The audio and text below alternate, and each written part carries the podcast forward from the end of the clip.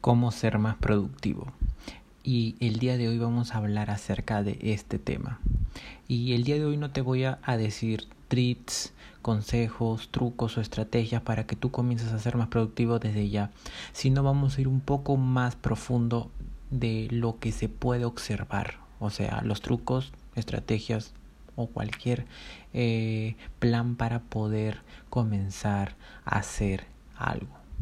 Entonces, tienes que entender que sin una historia real te será muy difícil completar tus actividades porque tu historia que te estás contando es la fuente de motivación para ti, para actuar actualmente. Y esto es lo que me voy exactamente cuando empezó la cuarentena. Tú tenías tu historia definida, tú tenías algo por qué ir siempre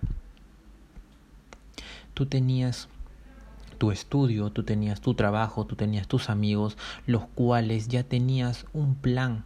Es decir, con mis estudios acabar mi carrera, con mis amigos emprender algo, si eres de esas personas que les gusta emprender algo. Con mi trabajo, seguir mejorando cada día para mejorar en algo. Tal vez ganar más dinero, tal vez subir de puesto, tal vez empezar mi propio negocio, etc. Pero luego de la pandemia han cambiado las reglas del juego. Ahora ya no es lo mismo de antes. Ahora tienes que entender que tus hábitos de antes tal vez ahora ya no están tan apegados a lo que realmente querías. Tal vez tú querías tener un físico llamativo porque en tu cabeza tu historia era intentar conocer a mejores personas, es decir, a mejores chicas, a mejores chicos, tal vez, o tal vez era mejorar tu físico para verte mucho mejor, pero ahora ya no vas a salir de tu casa, pero ahora ya no vas a hacer absolutamente nada que sea relacionado con fiestas, eh, habilidades sociales en la calle, eh, directamente con personas, ya sea en una conferencia, en una fiesta o lo que sea. Entonces tienes que entender que las cosas han cambiado.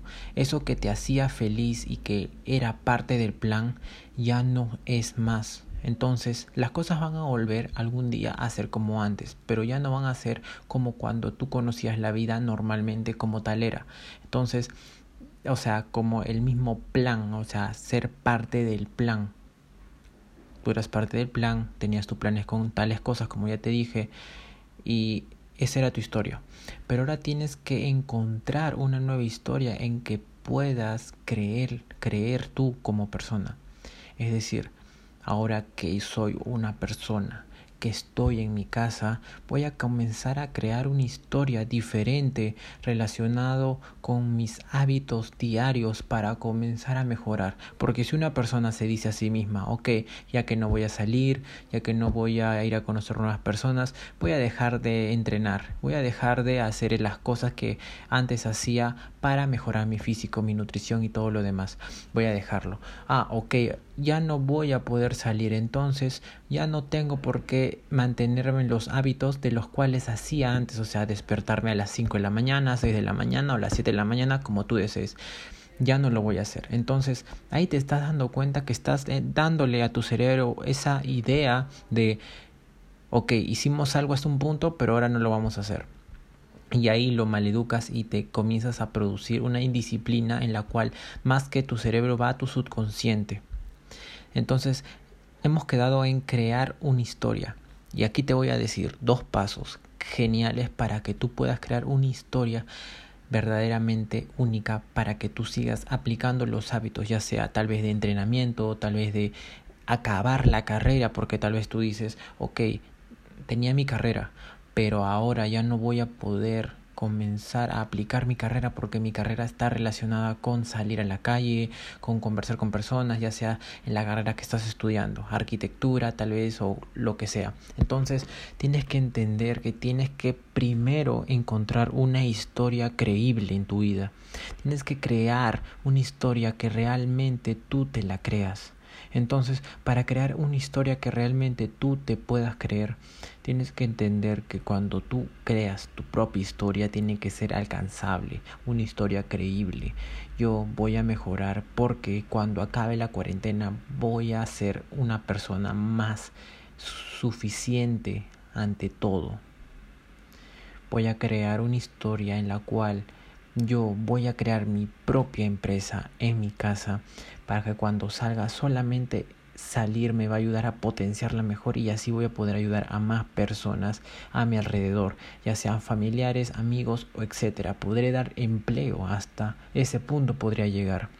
Entonces, esta es la primera parte, crea una historia creíble. Y la segunda es eh, inspira esperanza, inspira esperanza para los demás. A eso me voy cuando te digo que estás creando trabajo para otras personas, que estás comenzando a darte más oportunidades, ya sea para crear una empresa, ya sea para comenzar a crear un nuevo proyecto con tus compañeros de la misma clase también, o poder hacer networking por internet y lo que sea.